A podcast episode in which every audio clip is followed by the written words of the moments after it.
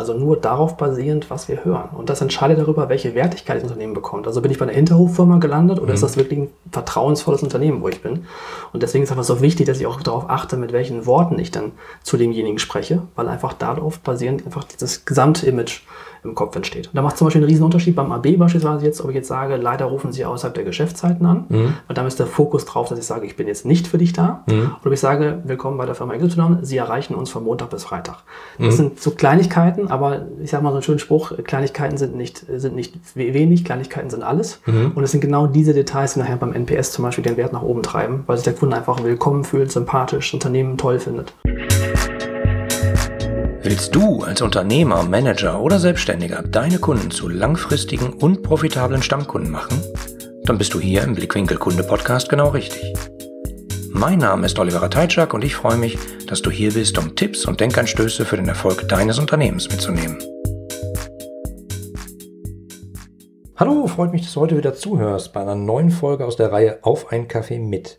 Und heute begrüße ich einen besonderen Gesprächspartner, der es jeden Tag millionenfach schafft, Kunden mit Sound zu bezaubern.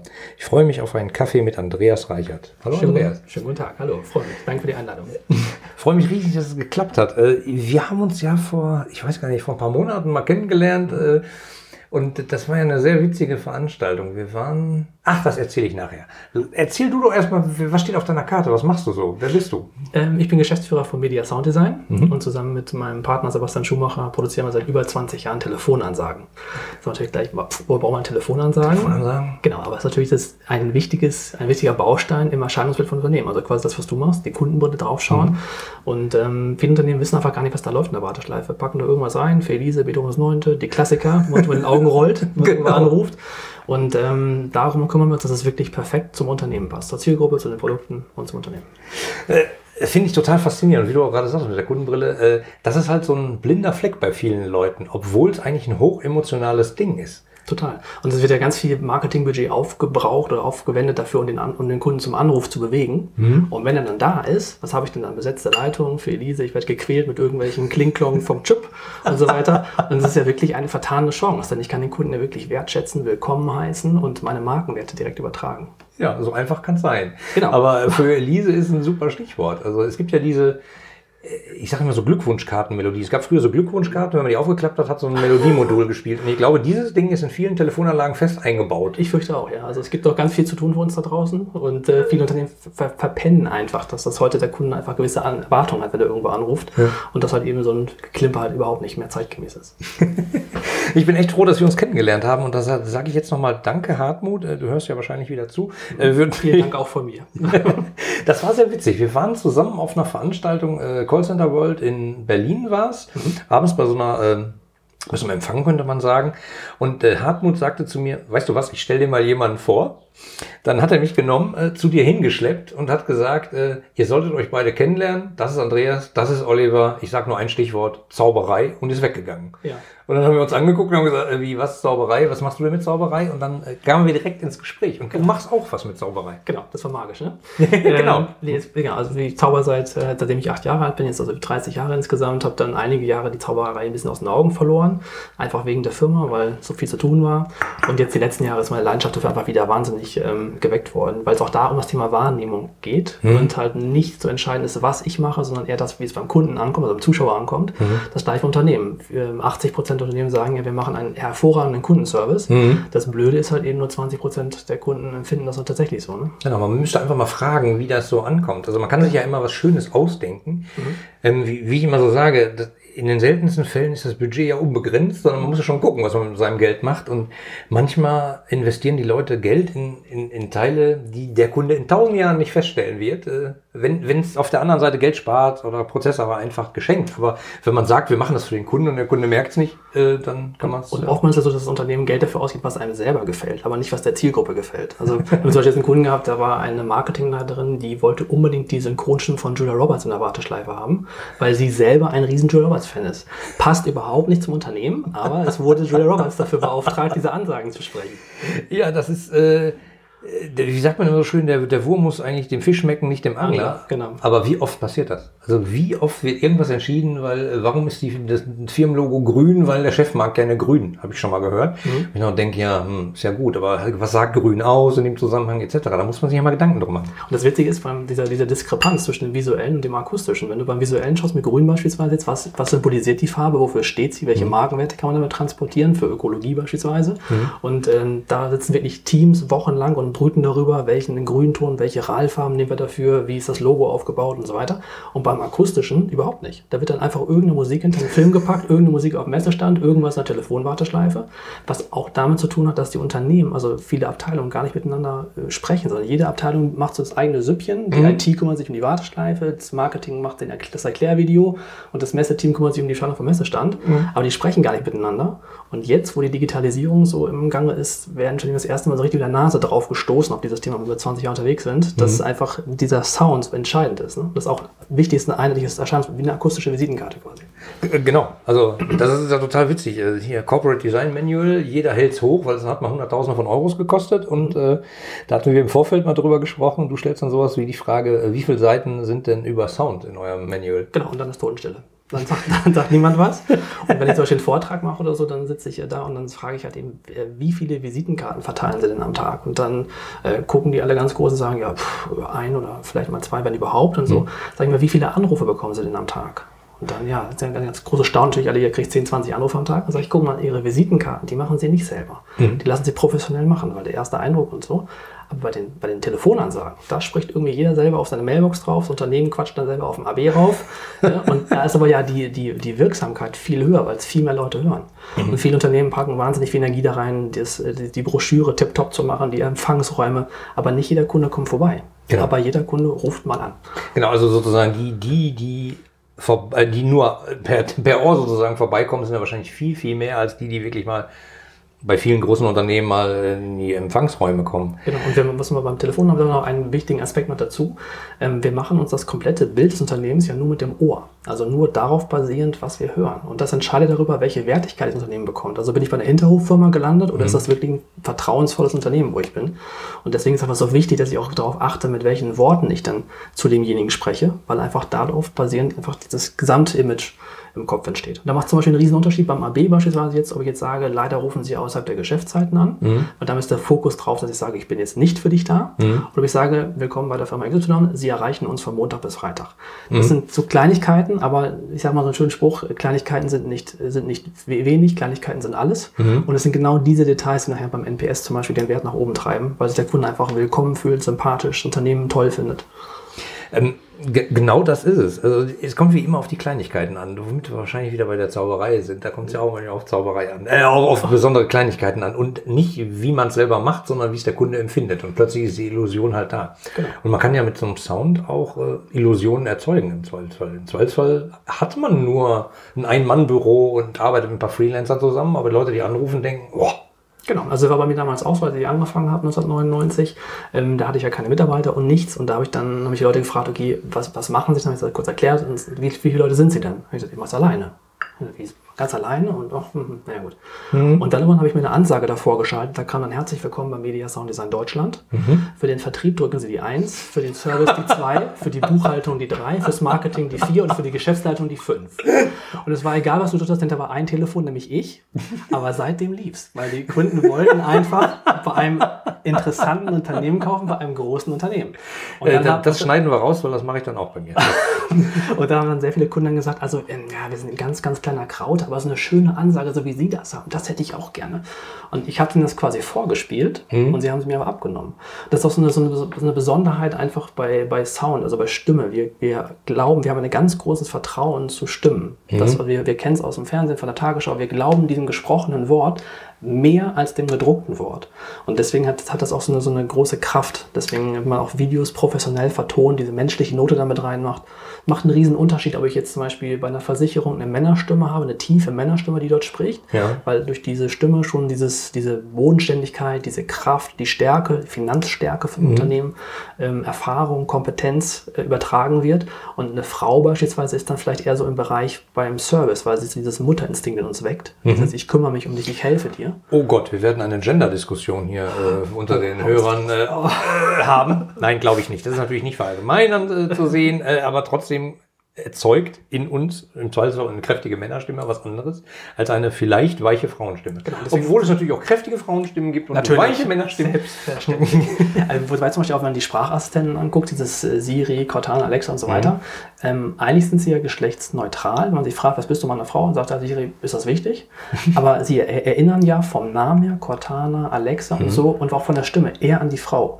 Und es gab Untersuchungen von, ob man eher männliche Stimmen, eher weibliche Stimmen, und man hat sich nachher eher für die weiblichen Stimmen entschieden, weil sie erfolgreicher waren, deshalb, weil Technik uns nicht sagen soll, was wir machen. Also der, der Mann ist so mehr so dieses Direkte und die Frau ist mehr so dieses Unterstützende, was wir gerne haben wollen. Weil wir wollen selber letztlich entscheiden, was wir machen. Also Technik soll uns helfen, aber uns nicht sagen, was wir tun sollen. Ich habe irgendwann vor einiger Zeit mal einen Artikel gelesen, da ging es, glaube ich, darum, die erste geschlechtslose Stimme, das war irgend so was künstlich gebautes, die, ich habe es mir angehört und habe nur gedacht, hm, weiß ich nicht, also hört sich irgendwie an wie ein Mensch, okay, aber jetzt, äh, da Geschlecht habe ich jetzt nicht reininterpretiert. Verrückt. Um was man sich alles Gedanken machen kann, nicht wahr? Ja. Ähm, Aber es sind aber, genau diese Details halt, ne? Genau. Und, und gerade beim Podcast, wenn man sich anguckt, wie, der, wie die Erfolge sozusagen jetzt gehen und wie die Podcasts gerade durch die Decke gehen, Renaissance, ne? ja, man sagt ja, man ist äh, im Kopf der Zuhörer. Und genau sowas passiert bei euch mit euren Ansagen millionenfach da draußen jeden Tag. Also millionenfach ist noch nicht mal schön. Das stimmt tatsächlich. das, wir haben von ganz kleinen, also vom kleinen Versicherungsvertreter in der Ecke bis groß hin zu Deutschen Bank, Sektor Iduna, Bertelsmann, Deutsche Bank, McDonalds, RTL, was auch immer, äh, große Kunden und die setzen natürlich in den Callcenter ein, bei den Bestellhotlines, da Ja. ist richtig Tango auf der Leitung. Tango auf der Leitung. Ja, muss man sich mal vorstellen. Also praktisch äh, jeden Tag zwei Millionen, äh, zwei Millionen verteilte Visitenkarten. Ähm, Äh, Und wir sind natürlich im Hintergrund. Der Kunde steht damit ja. Wir haben viele Kunden, die haben damit auch Preise abgeräumt gewonnen, was einfach lustig war. Wir hatten zum Beispiel bei Transgourmet, das ist ein, äh, ein Unternehmen, was äh, Food macht, also ähm, einer der größten Lebensmittellieferanten in Deutschland. Ähm, da hatten wir damals eine Aktion, die ist Operation Nemo. Da sollten die plötzlich von heute auf morgen Frischfisch verkaufen und da wurde dann gesagt, wie machen wir das? Und dann haben wir in der Warteschleife dort Captain Blaubeer reingepackt. wir dann die Leute gesagt, Mensch, sorgt mal für Abwechslung, dann Kombüse, äh, Smoothies da draußen und so. Es war einfach super lustig. Der, der Callcenter Manager damals, Joachim Priesen, hat damals dafür den Cat Award auf der CCW gewonnen, also den Callcenter Manager des Jahres. Ähm, oder wir haben beim, beim Babyladen ist dann ein kleines Kind in der Warteschleife, was dann sagt, die Frau verbindet dich gerade, warte mal kurz. Und wir kleinen Menschen mögen nicht so lange warten und die Großen ja auch nicht. Und ich erzähle jetzt was, damit es nicht langweilig ist.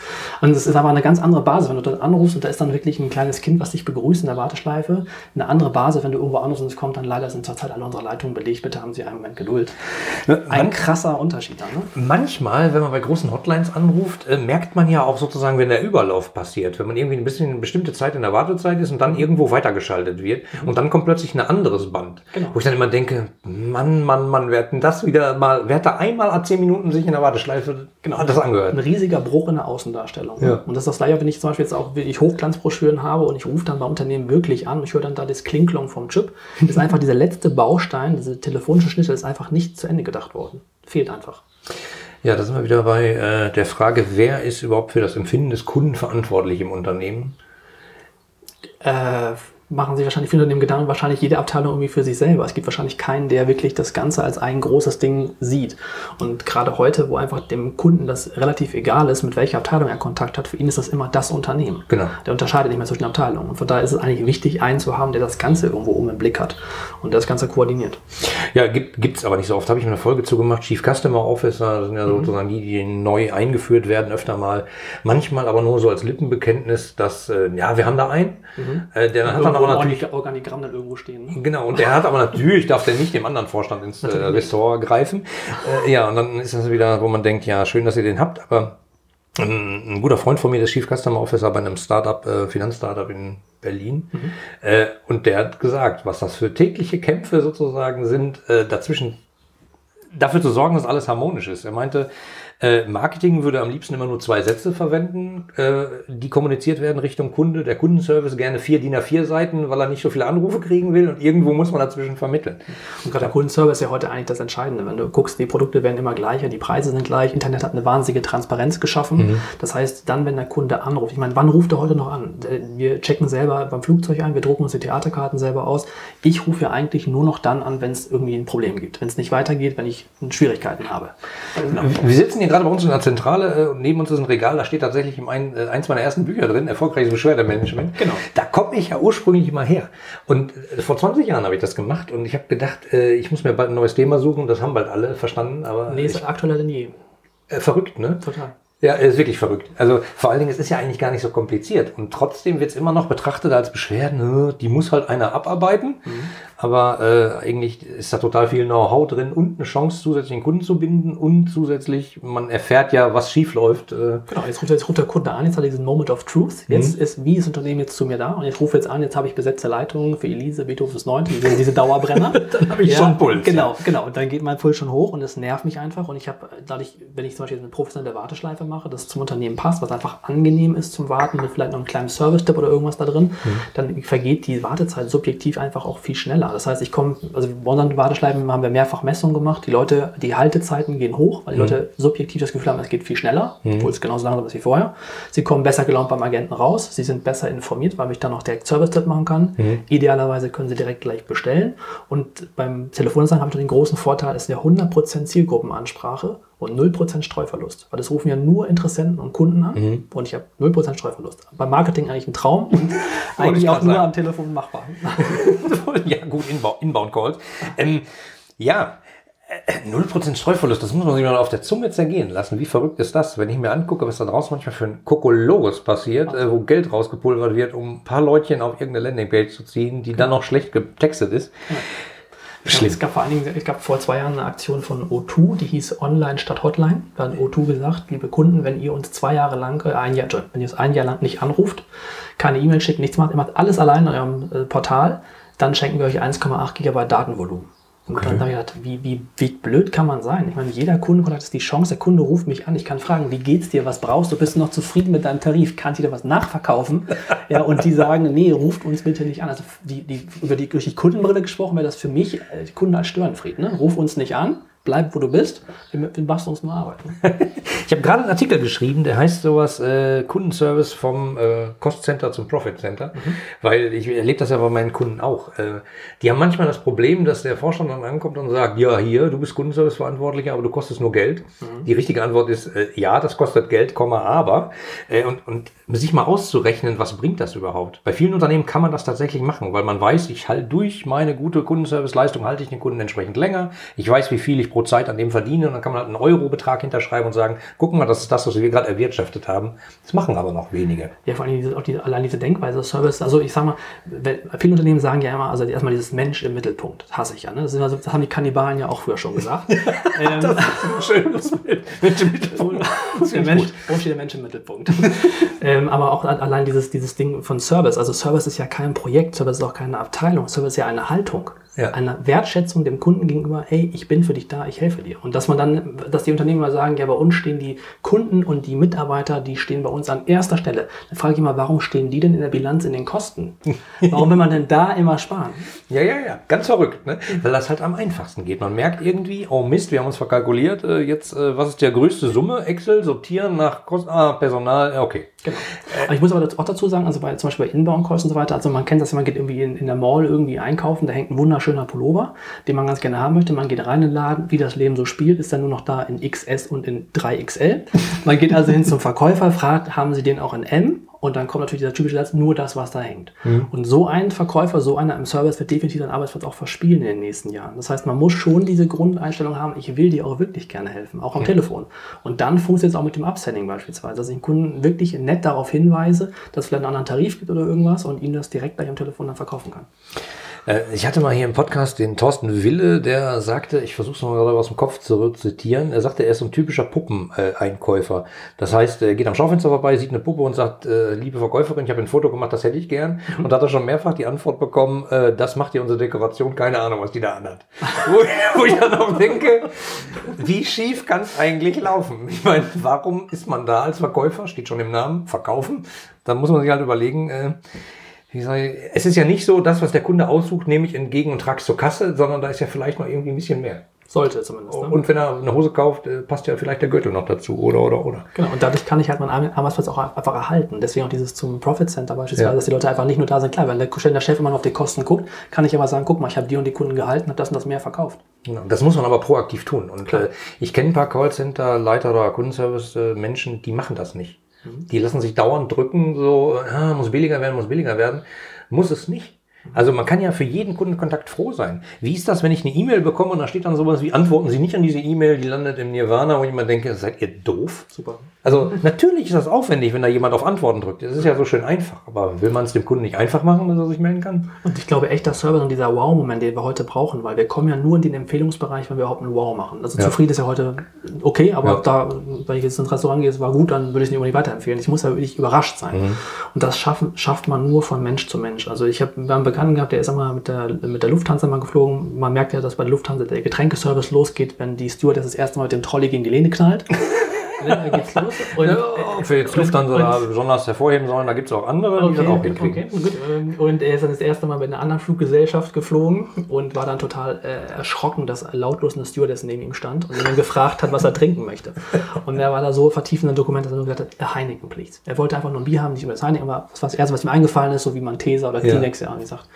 Und der hat sich dann tausendmal dafür entschuldigt, dass sie kein Heineken-Bier an Bord hatten.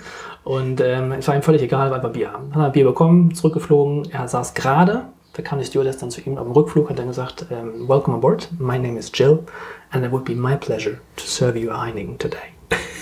Und das ist so ein richtiger Wow-Moment, weil da hatten sie nämlich extra für den lieben Heiko fünf Flaschen Bier für den, für den Rückflug geladen. Und das, sowas funktioniert einfach nur von Mensch zu Mensch. Also wenn ich jetzt zum Beispiel eine automatisierte Glückwunschkarte bekomme vom Parfumladen in der Stadt, der dann ja. sagt, herzlichen Glückwunsch zum Geburtstag, hier sind 5-Euro-Coupon, das prickelt nicht. Aber nee. wenn ich jetzt, wenn der Filiale mich anrufen würde und sagen, Herr Reichert, Sie haben heute Geburtstag, wir freuen uns, wenn Sie nicht bei uns vorbeischauen, wir haben 5 Euro schon hier für Sie hinterlegt. Das wäre für mich toll. Ja, aber, aber das geht einfach nur von Mensch zu Mensch.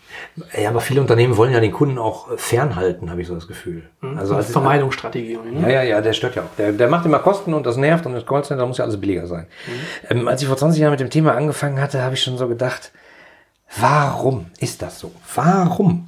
Es kann doch eigentlich nicht so schwer sein. Äh, ist es, liegt es daran, weil Unternehmen in ihre Produkte den Kundenservice gar nicht als integralen Bestandteil einpreisen, sondern nachher überrascht sind, dass der Kunde vielleicht Schwierigkeiten mit dem Produkt haben kann und dann äh, nochmal anruft. Also eigentlich ist es ja integraler Bestandteil eines Produkts, der Service. Oder? Sollte sein. Also ich, ich, weiß nicht, vielleicht haben, wir, vielleicht haben wir in Deutschland oder in Europa vielleicht nicht so dieses Service, dieses Gen, was die Amerikaner, was die Asiaten haben, dass sie einfach auch gerne dem Kunden helfen. Keine Ahnung, aber das typische Service für Deutschland hält sich ja schon Jahrzehnte. Und es ist ja tatsächlich so. Also wenn man irgendwo hingeht, man ist ja wirklich äh, froh, wenn man erstmal einen Verkäufer überhaupt noch mal findet im Baumarkt. Oder irgendwo. Springt schnell hinter das Regal und versteckt.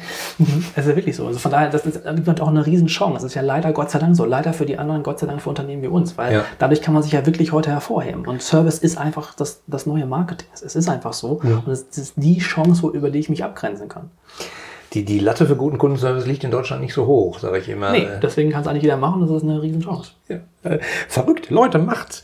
Ich, ich muss noch mal an dieses Heineken-Beispiel denken. Was ist das für ein Aufwand?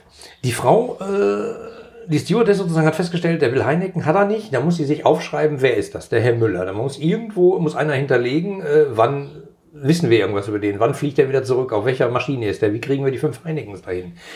Vielleicht war die gute Frau so engagiert und hat gesagt, komm, ist egal, ich hole gleich am Flieger. Ich merke mir das auf dem Rückflug nehme ich das selber auf meine Kappe, kaufe selber auf eigene Kosten Bier oder musst du die vielleicht erst einen Investitionsantrag für fünf Flaschen äh, bestellen? Ja, da gibt es ja beliebig komplizierte Prozesse dahinter. Und das kann eigentlich ganz einfach sein. Also wenn ich zum Beispiel in gewisse Hotelgruppen hingehe und ich sage halt, ich, mir ist kalt, ich möchte jetzt eine Wolldecke haben, ich will das nächste Mal im anderen Hotel dieser Gruppe, dann liegt die Wolldecke für mich auf dem Zimmer. Hm. Für mich ist das dieses Willkommensein, nach Hause kommen, wiedererkannt werden. Deswegen, ich glaube auch heute, wir reden über Chatbots im Kundenservice, wir reden über künstliche Intelligenz, wobei manchmal menschliche Intelligenz schon ganz hilfreich wäre.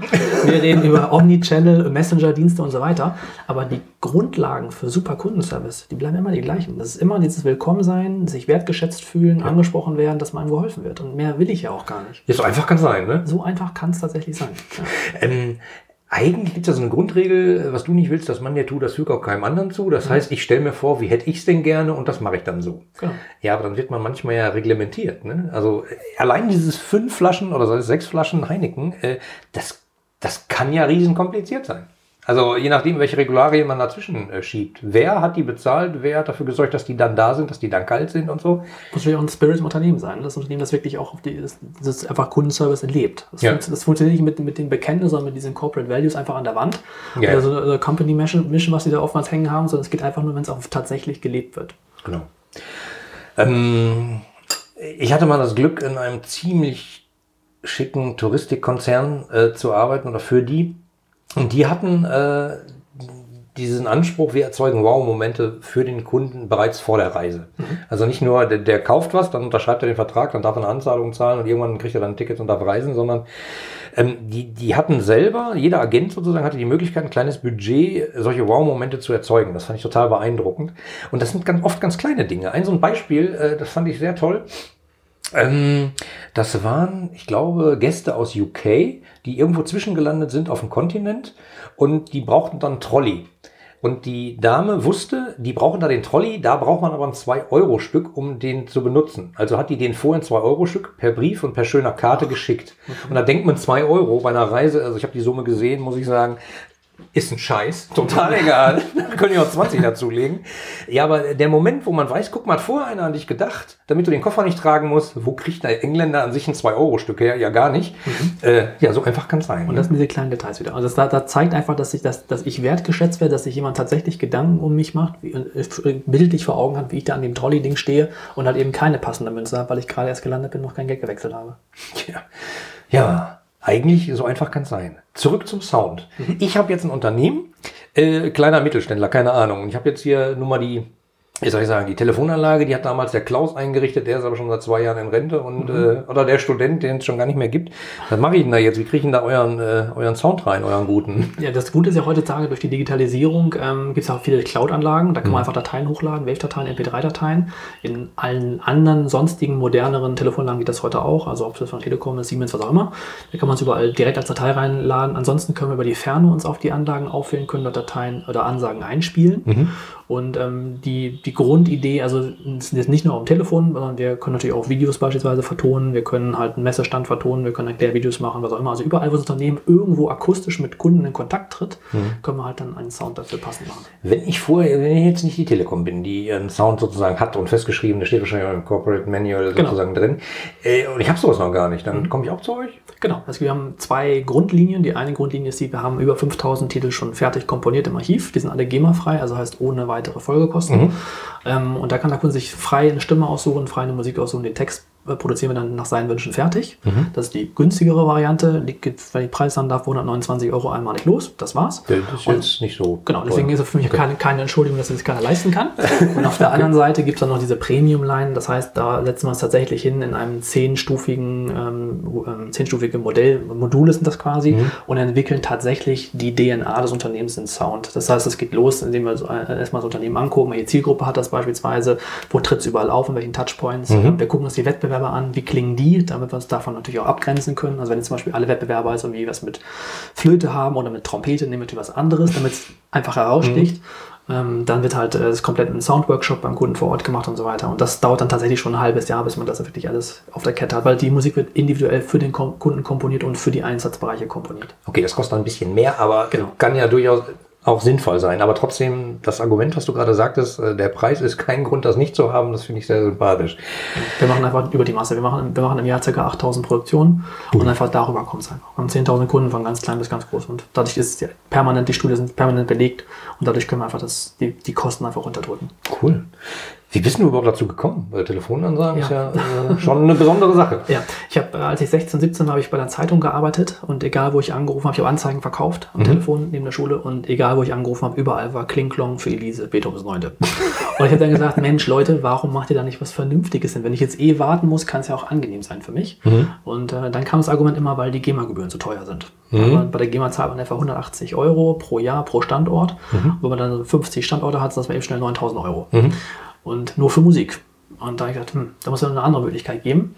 Und ein Freund von mir, der hatte damals ein Tonstudio, war Komponist. Habe ich gesagt, Mensch, Uwe, kannst du nicht für uns mal eine Musik komponieren über- für die Zeitung? Und dann haben wir für die Zeitung eine Warteschleife gemacht. Ich habe noch ein paar Infos reingesprochen zum Verbreitungsgebiet, von Fragen, die in Anspruch bei unserem Anzeigenkombi. Und das haben wir bei der, bei, der, bei der Zeitung dann integriert. Das war 1998. Und ähm, das fanden die Leute so cool. Und haben gesagt, Mensch, das möchten wir auch haben. Und das haben ja nur Anzeigenkunden angerufen, also nur Geschäftsführer, Marketingleute. Mhm. Dann wollte das die erste Druckerei haben, da haben es auch wieder nur Anzeigenkunden gehört. Dann wollte es einen Steuerberater haben, da waren es auch wieder nur berufliche Anrufe. Und dann war so ein Lauffeuer los. Okay. Dann musste ich mich halt irgendwann entscheiden. Machst du jetzt deine eigene Firma oder machst du dein Abitur? Und dann habe ich mich dann damals sehr zum Leid meiner Mama fünf Monate vom Abi wieder abgemeldet und habe genau, und hab dann äh, die Firma gegründet. Da war dann zu Hause natürlich Krieg, keiner hat mit mir gesprochen, Familienrat hat getagt, mein Opa hat versucht, mich auf die Spur wieder raufzubringen. Aber ich gesagt, nee, ich ziehe das jetzt durch. Da war das erste Problem dann schon mal die Finanzierung von der Firma. Ich bin dann hingelaufen zu den Banken und habe gesagt, ich möchte Warteschleifen machen. Da haben die alle, genau, haben die alle so reagiert wie du jetzt. Ho, ho, ho. Und haben, genau, und haben gesagt, das klappt nicht, das geht nicht. Und außerdem für so einen Jungunternehmerkredit sind sie auch noch ein bisschen jung. Und dann habe ich gesagt, wann soll ich denn beantragen? Wenn ich 53 bin, oder ich muss jetzt, ich bin jetzt, ich brauche jetzt die Kohle. Und letztlich war es bei meinem Opa, der äh, eine Bürgschaft aufgenommen hat auf sein Haus damals für 70.000 Mark. Über 70.000 Mark gegeben und ich habe dann äh, quasi rund um die Uhr gearbeitet, habe in der Firma geschlafen, mein Bett da aufgestellt und habe ihm das Geld nach zwei Jahren zurückbezahlt. Und Krass, was für ein Vertrauen, äh, Ja. aber auch was für eine Verantwortung auf deiner Seite. Ne? Ja. ja. Aber äh, ich, wenn man mal auf eure Webseite geht, muss ich sagen, und da mal auf den Menüknopf Referenzen klickt, äh, Respekt. Also da kann man, glaube ich, gefühlt 17 Bildschirme nach unten scrollen. Da Danke. sind alle Logos, die man so kennt. Äh, Danke, Chapeau. danke, danke. Also, Ja, 20 Jahre, ne? naja gut, aber das muss man ja auch erstmal hinkriegen. Und alleine diese Vision, ich glaube, da ist Bedarf. Ich mache das jetzt mal, äh, lieber Opa. Respekt, finde ich wirklich total toll. Und, und das, was ihr da tut, ich meine, äh, eure Kunden wurden mit Preisen ausgezeichnet. Äh, das hat schon Hand und Fuß. Vielen Dank, vielen Dank. Ähm, ja, ich, ich finde es total beeindruckend. Ähm, äh, du hattest mal so ein Beispiel in einem Vor Vorgespräch. Äh, hört euch doch mal einen Horrorfilm ohne Ton an. Oder schaut euch mal einen Horrorfilm ohne Ton an, der ist dann nur noch halb so gruselig. Gar nicht mehr eigentlich, ne? Weil Ja, ja, gar nicht mehr. Direkt- Genau, also weil, weil viele Leute sagen mal, der Ton macht so 50 Prozent beim Film. Ich sage, das sind sogar 80 Prozent, weil wenn man beim Film wirklich den Ton ausmacht, dann äh, ist das überhaupt nicht mehr gruselig, be- beim Horrorfilm zu bleiben. Ja. Und ich habe zum Beispiel in meinem Vortrag zeige ich dann auch so eine, so, eine, so eine Sequenz von einem Film und da haben wir einfach mal drei verschiedene Musiktitel hintergepackt und es wirkt einfach komplett unterschiedlich.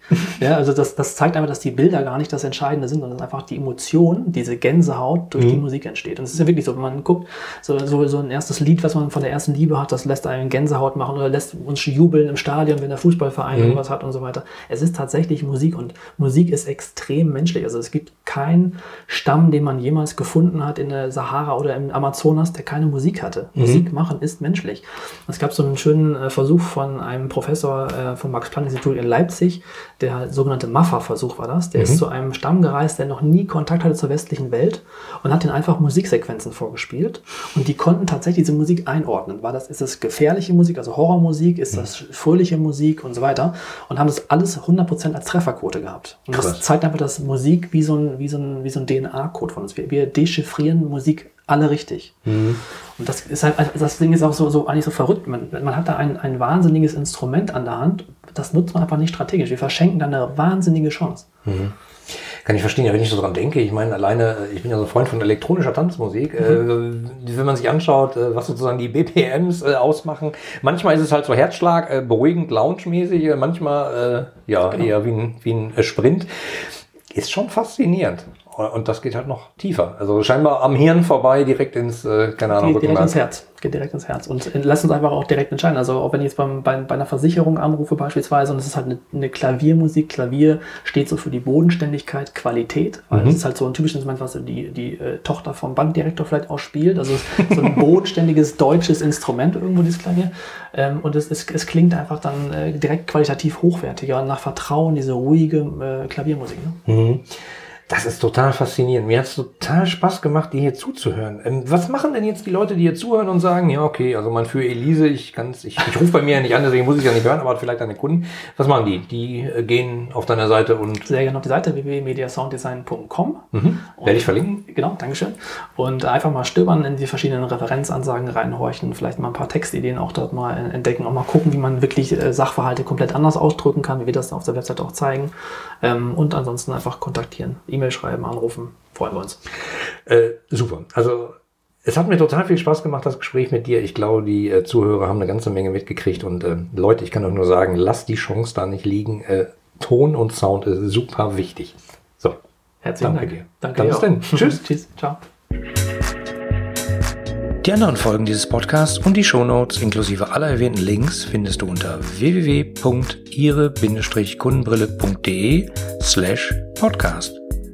Damit du keine Folge mehr verpasst, kannst du auch dort direkt alle Folgen kostenlos abonnieren. Danke fürs Zuhören, empfehle mich weiter und bleib mir treu. So, jetzt aber abschalten, damit du dich direkt um deine zukünftigen Stammkunden kümmern kannst.